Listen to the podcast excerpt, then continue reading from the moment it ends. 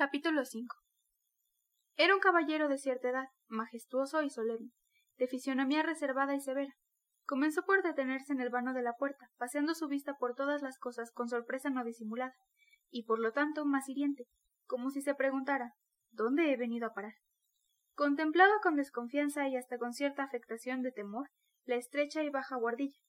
Con el mismo estupor detuvo su mirada en Rascónico, que yacía en el diván con los cabellos enmarañados, a medio vestir, y con señales evidentes de no haberse lavado en varios días.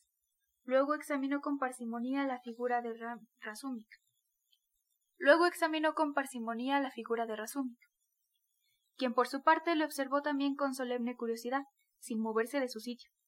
Durante un minuto reinó el silencio, y luego, como era de esperarse, hubo un pequeño cambio de decorado comprendido sin duda por la frialdad de ese recibimiento que a nada llegaría en aquel cuchitril si afectaba aire de exagerada solemnidad. El visitante se humanizó un tanto, y en tono cortés, aunque no desprovisto de altanería, dijo dirigiéndose a Sásimo ¿El señor Rodin Romanovich Raskolnikov, un joven que es o ha sido estudiante?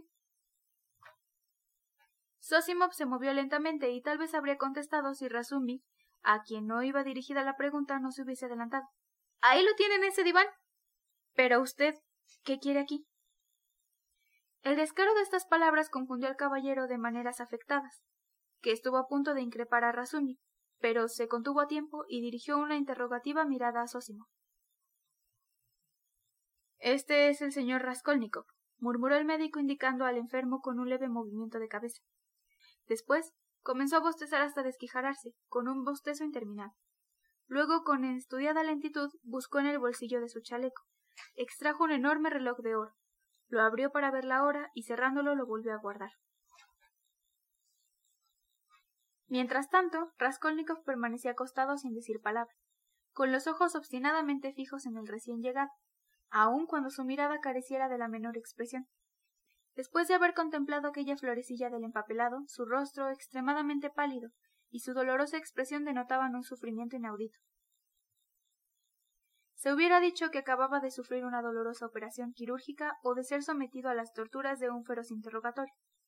El nuevo personaje fue despertando poco a poco en él más y más atención, luego sorpresa, enseguida desconfianza y hasta una especie de temor. Cuando Sosimov dijo Este es el señor Raskolnikov, incorporóse bruscamente como impulsado por un resorte, se sentó en el diván y con acento desafiante, aunque su voz fuera débil y entrecortada, articuló Sí, yo soy Raskolnikov. ¿Qué desea usted? Me llamo Pedro Petrovich Lujin. Creo que mi nombre no le será desconocido del todo. Raskolnikov, que esperaba otra cosa, lo miró sin contestar, con aire asombrado como si en realidad fuera la primera vez que oyera el nombre de Pedro Petrovich. ¿Cómo? ¿Será posible que no haya recibido usted noticia alguna de mí hasta ahora? preguntó Pedro Petrovich un poco desconcertado. Por toda respuesta, Raskolnikov se dejó caer lentamente sobre la almohada, cruzó las manos detrás de su cabeza y se puso a contemplar el lecho. Por el rostro de Lujin pasó una expresión de tristeza. Susimov y Razumik lo miraban con curiosidad todavía más viva, hasta que por fin su desconcierto fue evidente. Suponía y contaba con que la carta de su madre puesta en el correo hace diez días, y no quince. Oiga, ¿por qué se queda tan cerca de la puerta? le interrumpió Razuni. Si tiene algo que explicar, entre y siéntese. Anastasia y usted están incómodos en el umbral. Anastasia, apártate, déjalo entrar. Adelante, ahí tiene una silla. Haga de cuenta que está en su casa. Separó una silla de la mesa dejando un pequeño espacio entre ella y sus rodillas, y esperó en esta posición un tanto incómoda que el visitante pasara por allí, lo que hizo no sin dificultad. Llegado junto a la silla se sentó, dirigiendo una rencorosa mirada a Razumi. Por lo demás no se ande con rodeos, exclamó este último. Rodio está enfermo desde hace cinco días, y ha delirado durante tres, pero ahora está repuesto y hasta come con apetito. El señor es el médico que lo atiende. Yo soy un ex estudiante amigo de Rodia y le sirvo de niñera. No repare en nosotros y hable sin empacho. Dígale lo que tenga que decirle. Muchas gracias, pero mi presencia y mi conversación no molestarán al enfermo. interrogó Pedro Petrovich dirigiéndose a Sosimo. No, eso puede ser que le distraiga. Contestó por decir algo el médico, bostezando de nuevo. Hace tiempo que ha recobrado la memoria, desde esta mañana, prosiguió Razumi, cuya conversación amigable y bonachona dio confianza a Pedro Petrovich, quien comenzó a sentirse un tanto más cómodo. Tal vez también porque aquel incorrecto desarrapado habíase presentado como estudiante. Vuestra señora madre, comenzó Lugin. Mm. Profirió con incertidumbre razón. El recién llegado lo miró con aprensión. No haga caso, lo hice sin advertirlo. Continúe. Lugin se encogió de hombros. Vuestra señora madre, cuando todavía me encontraba junto a ella, había comenzado una carta para usted. Al llegar aquí dejé pasar algunos días a propósito para tener absoluta certeza de que estuvierais informado de todo. Ahora bien, con el mayor asombro. Ya sé, ya sé, exclamó de pronto Raskolnikov con expresión de despecho y de impaciencia. ¿Usted es el prometido? Bien, ya lo sé, eso basta. Pedro Petrovich pareció ofenderse, pero se contuvo. Apenas comprendía qué significaba todo aquello. El silencio duró un minuto largo. Mientras tanto Raskolnikov, que se había dado vuelta para responderle, lo examinaba con fijeza y singular curiosidad, como si la primera vez no hubiera tenido tiempo de hacerlo totalmente, o como si algo le hubiese llamado la atención en su persona. Hasta levantó la cabeza de la almohada para observarlo mejor. En efecto, algo había en la persona de Pedro Petrovich que chocaba. Algo que parecía justificar la denominación de prometido, que le habían aplicado antes de las recientes brusquedades. Antes que nada era evidente en demasía que Pedro Petrovich habíase apresurado a aprovechar los escasos días que debía pasar en la capital para hermosearse y recomponerse mientras esperaba a su prometida, lo que por otra parte era disculpable y hasta legítimo en cierto modo. Tal vez exteriorizaba demasiado su opinión personal, un poco jactanciosa, tocante a la transformación operada en su persona, lo que también podía perdonársele, dado que después de todo entraba en la categoría de novio. Su traje parecía recién salido de manos del sastre, y se le hubiera considerado perfecto de no ser tan nuevo, lo que denunciaba a las claras un propósito determinado. Su flamante sombrero de copa producía análoga impresión. Tenía para él excesivos cuidados, conservándolo entre sus manos con un sinfín de precauciones. Y luego aquel magnífico par de guantes color malva, legítimos jubín. No ponían de manifiesto ese propósito por el solo hecho de que no los traía puestos, conteniéndose con tenerlos en la mano a guisa de adorno? En las ropas de Pedro Petrovich predominaban los tonos claros, que hacen más joven a la persona. Su saco irreprochable era de un color castaño, y el pantalón de verano claro también, con un chaleco del mismo matiz. En cuanto a su ropa blanca de reciente adquisición, era muy fina. Una vaporosa corbata de batista rodeaba su cuello, y a decir verdad, todo sentaba perfectamente a la figura y a la talla del visitante. Su rostro fresco no carecía de atractivo, y llevaba muy bien sus cuarenta y cinco años. Sus patillas de color castaño, anchas en la parte inferior, se esparcían con gracia en torno de su mentón, cuidadosamente afeitado y reluciente. Sus cabellos, que apenas comenzaban a encanecer, peinados y ondulados por el peluquero, no presentaban ese aspecto ridículo y tonto que no dejaba de conferir al rostro ese aire de desposado alemán. Si había en aquella fisonomía seria y no desprovista de belleza algo desagradable y antipático, sin duda procedía de otras causas. Después de haber examinado con descaro al señor Lugin, Raskolnikov, con una sonrisa sarcástica, dejóse caer sobre la almohada y volvió a contemplar el techo. El visitante no dio muestras de enfado, dispuesto al parecer a no prestar atención por el momento a todas aquellas rarezas. Lamento muy de veras hallaros en este estado, dijo por fin con esfuerzo. Si hubiese sabido que os hallabais enfermo, habría venido antes. Pero tengo tantas cosas que atender. Estoy a cargo de un importante proceso, que mis funciones de abogado me obligan a llevar ante el Senado. No me referiré a otras precauciones que adivinaréis. Espero a vuestra familia, es decir, a vuestra madre y a vuestra hermana, de un momento a otro. Raskolnikov hizo un gesto y quiso decir algo. Su rostro expresó cierta emoción. Pedro Petrovich se detuvo esperando alguna palabra, pero como el joven no la pronunció, siguió diciendo De un momento a otro. Les he buscado un alojamiento provisional. ¿Dónde? preguntó con voz débil Raskolnikov. Cerca de aquí, en el edificio Bakaliev. En la calle de la Ascensión, interrumpió Razum. Hay allí dos pisos amueblados que alquila un comerciante. Lujin. Lo conozco. Sí, dos pisos amueblados. Lo peor que puede existir en un sitio. Lo peor que puede existir es un sitio abominable. Madrigueras infectadas, sucias y sospechosas por añadidura. Han pasado allí cosas inenarrables. El diablo sabe la clase de gente que alberga esa posilga. Yo mismo fui a ella por una aventura escandalosa, pero con todo los alquileres no son caros, que digamos. Como no se os escapará, no me ha sido posible recoger todas esas informaciones, puesto que he llegado hace poco, replicó Pedro Petrovich desconcertado y ofendido. Los dos cuartos que me mostraron eran muy limpios, y como es por poco tiempo, ya he encontrado nuestro verdadero, quiero decir, nuestro futuro alojamiento prosiguió dirigiéndose a Raskolnikov.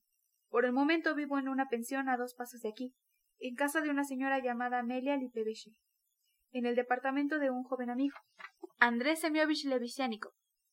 Fue él quien me indicó el edificio Bacaliano. ¿Levisyatnikov? pronunció lentamente Raskolnikov como si recordara algo. Sí, Andrés Semyonovich Levisyatnikov, funcionario de un ministerio. ¿Le conocéis por casualidad? Sí. No, respondió el joven. Dispensadme. Por un momento lo creí al ver que preguntabais. En otro tiempo fui su tutor. Es un muchacho muy gentil y de ideas modernas. Gusto de frecuentar a los jóvenes. Ellos nos enseñan muchas cosas. Pedro Petrovich paseó su mirada por el auditorio como si esperase su aprobación. ¿A qué se refiere? preguntó Raskolnikov. A lo más serio, a lo más esencial, por así decirlo. Siguió Pedro Petrovich, satisfecho de que se le interrogara. Hace diez años que estoy ausente de San Petersburgo. Todas las novedades, reformas e ideas actuales han llegado a las provincias un tanto diluidas, pero para apreciarlas con mayor exactitud y verlo todo, es preciso estar aquí.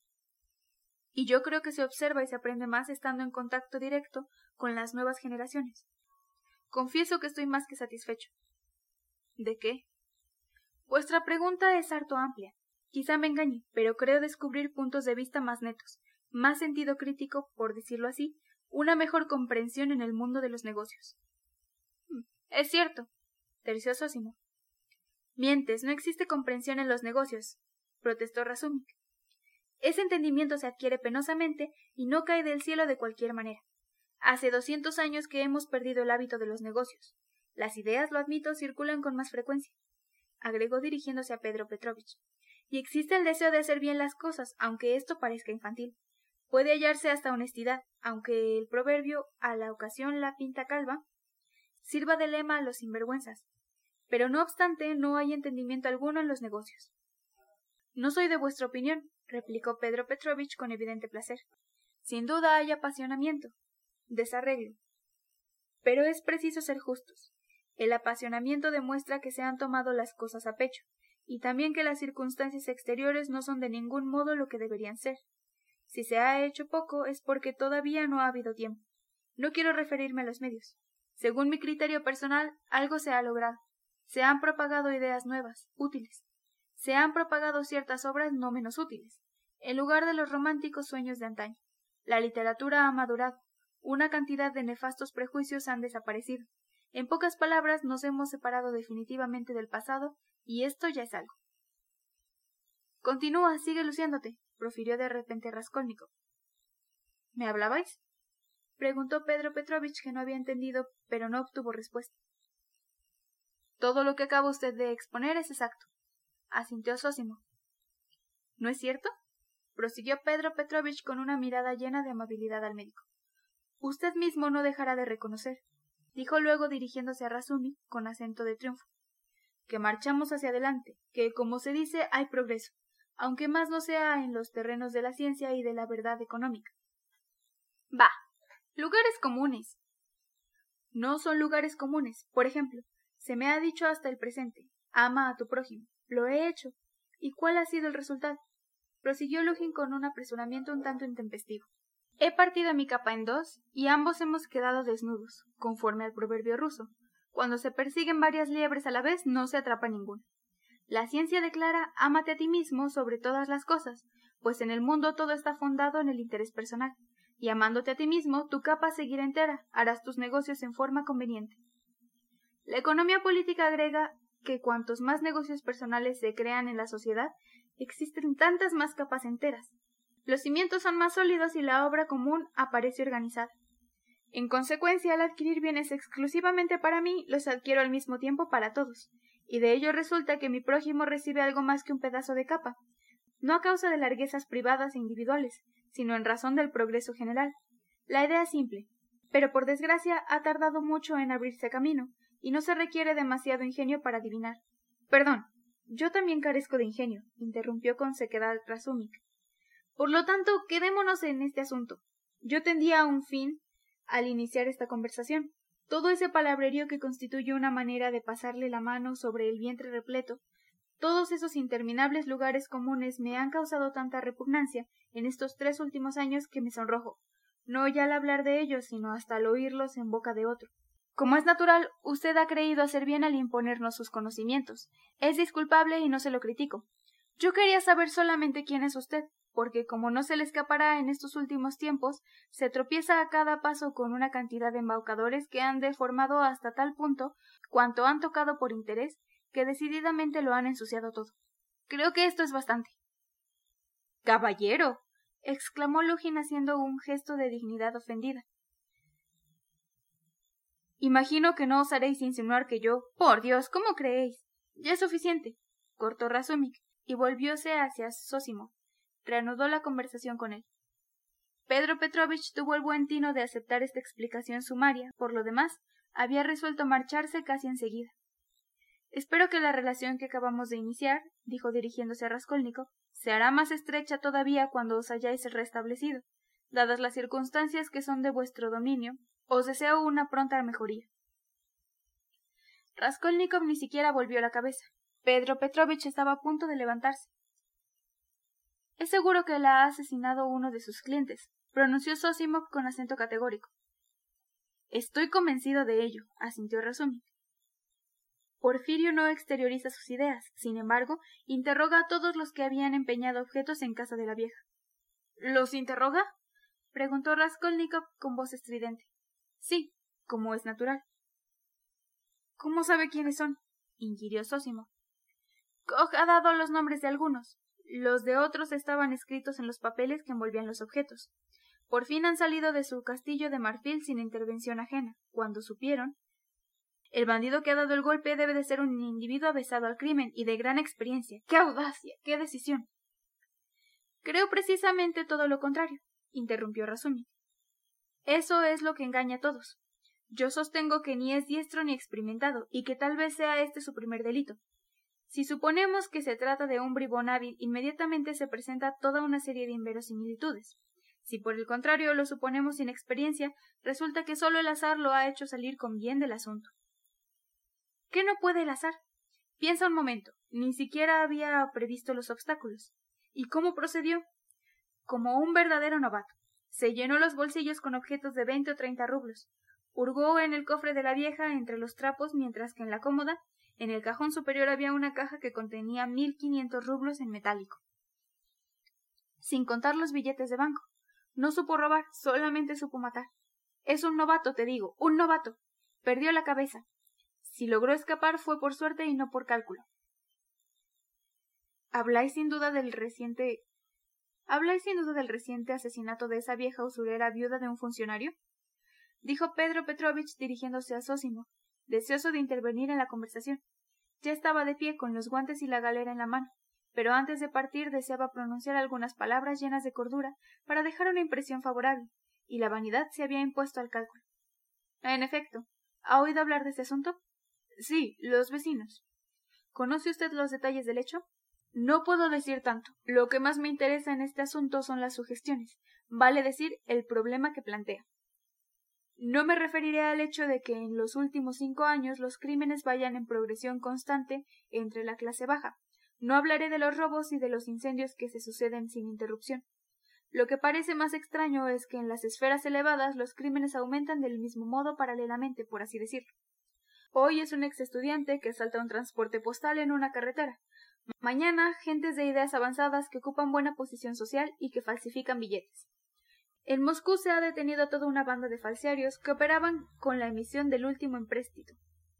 Uno de los principales acusados ocupa una cátedra de historia universal.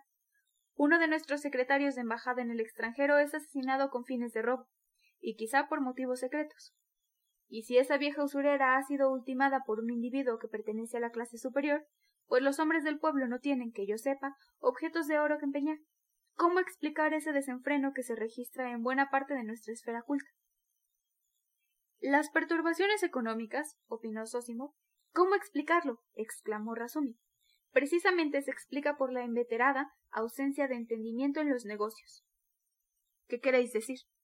Y bien, ¿qué respondió en Moscú el profesor de la universidad que citó usted cuando le preguntaron por qué se dedicaba a falsificar títulos? Todo el mundo se enriquece de cualquier manera. Yo también he de enriquecerme pronto. No recuerdo textualmente sus palabras, pero su concepto era que quería hacer fortuna en poco tiempo, con poco gasto y sin incomodarse mayormente.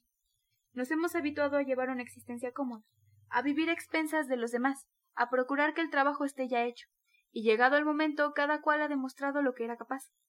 Pero ¿y la moral? También existen las leyes. ¿Por qué se inquieta? Intervino. Mm. ¿Por qué se inquieta? intervino de súbito Raskolnikov. Eso no es más que la aplicación de su teoría. ¿Cómo de mi teoría?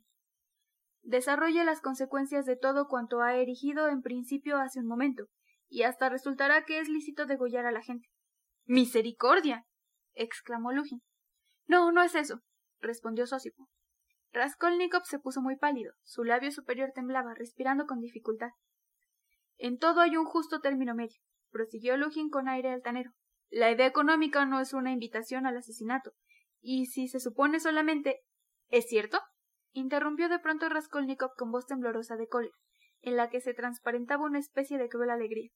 Es cierto que usted dijo a su prometida, en el mismo instante en que le daba su consentimiento, que le alegraba sobremanera que fuese pobre, porque es preferible casarse con una mujer que no tenga un copec para conservar de ese modo la supremacía, y reprocharle los beneficios que obtiene. Caballero gritó casi Lugin extraviado por el furor y con voz entrecortada. Caballero. Desnaturalizar de ese modo mis pensamientos. Dispensadme, prosiguió. Pero debo declararos que los rumores que os han llegado, o mejor dicho, que os han transmitido carecen del menor fundamento, y yo sospecho que. En una palabra, vuestra madre, sin tener esto en cuenta ya que me había parecido, a pesar de todas sus excelentes cualidades, un tanto exaltada y romántica en sus ideas, sin embargo, estaba a mil leguas de sospechar que hubiera podido apreciar las cosas a través de un prisma tan fantástico. Y al fin. al fin. ¿Quiere que le diga una cosa? rugió Raskolnikov incorporándose y mirándole bien de frente con los ojos relampagueantes. ¿Quiere que le diga una cosa? ¿Qué? Lugin esperó con aire ofendido y provocativo. Hubo unos segundos de silencio. Pues bien, si tiene la audacia de pronunciar una sola palabra más acerca de mi madre, lo tiro por la escalera y de cabeza. ¿Qué te pasa? intervino Razumik. Ah, lo tomáis así, dijo Lugin palideciendo y mordiéndose el labio inferior. Escuchad, joven, comenzó después de una pausa, y conteniendo visiblemente su indignación. Hace poco al entrar no me pasó inadvertida vuestra singular acogida, y si me quedé fue solo con el propósito de ver hasta dónde llegaba esto. Habría podido perdonar a un enfermo o a un pariente, pero ahora jamás. Os no estoy enfermo. exclamó Raskolnikov. Tanto peor. Vaya usted al infierno. Pero Lugin ya se había retirado sin concluir la frase comenzada. Pasando de nuevo entre la mesa y la silla, Rasumik levantóse esta vez para permitirle que saludara a Sósimo, quien había estado haciéndole señas para que dejaran reposar al enfermo. Al franquear el umbral, Lugin levantó el sombrero con precaución a la altura del hombro. Inclinándose un poco y hasta en la forma de arcar la espalda notábase que su resentimiento era muy profundo. ¿Qué forma de proceder? dijo Razumik moviendo la cabeza. Déjame en paz de todos modos, gritó Raskolnikov. ¿Van a dejarme de una vez, verdugos? No tengo miedo de ustedes. Quiero estar solo, solo, solo. Vamos, dijo Sosimov haciendo una señal con la cabeza a Razumik. Pero en este estado. Vamos. insistió el médico y salió. Razumik tras breve reflexión, siguió. Hubiera sido peor no ceder en su capricho, declaró Sosimov ya en la escalera. Es preciso no irritarle. ¿Pero qué tiene? Si fuera posible que recibiera alguna impresión agradable, mm, eso le haría mucho bien. Hace poco había recuperado las fuerzas, pero tiene algo en la imaginación que no le deja en paz. Una idea fija. Sí, tal vez ese mismo Pedro Petrovich. Según lo que hemos oído, parece que va a casarse con la hermana de Raskolnikov, y que se enteró de ello por una carta recibida antes de enfermarse. Sí. El diablo lo ha traído aquí en estos momentos. Quizá lo eche todo a perder. Pero ¿no has notado que todo le es indiferente? ¿Que nada lo arranca de su mutismo? Aparte de una sola cosa. ese asesinato? Sí, es cierto, asintió Razón. Ya me di cuenta. Se interesa, se inquieta. Debe ser porque el mismo día en que comenzó su enfermedad le impresionaron mucho los comentarios que hicieron en la comisaría, y hasta llegó a desvanecerse. Esta noche me contarás todo eso en detalle, y luego te diré algo. Este caso me interesa mucho. Volveré dentro de una hora para ver cómo sigue. Podemos estar tranquilos. No hay peligro de que se produzca alguna infección. Gracias a ti. Mientras tanto esperaré en la habitación de Pachenka, haciéndolo vigilar por Anastasia. Una vez solo Raskolnikov comenzó a mirar con impaciencia y enojo a la sirvienta, pero ésta demora a venirse. ¿Tomarás el té ahora? le preguntó. Más tarde, quiero dormir. Déjame. Con un movimiento convulsivo volvióse hacia la pared. Anastasia se retiró.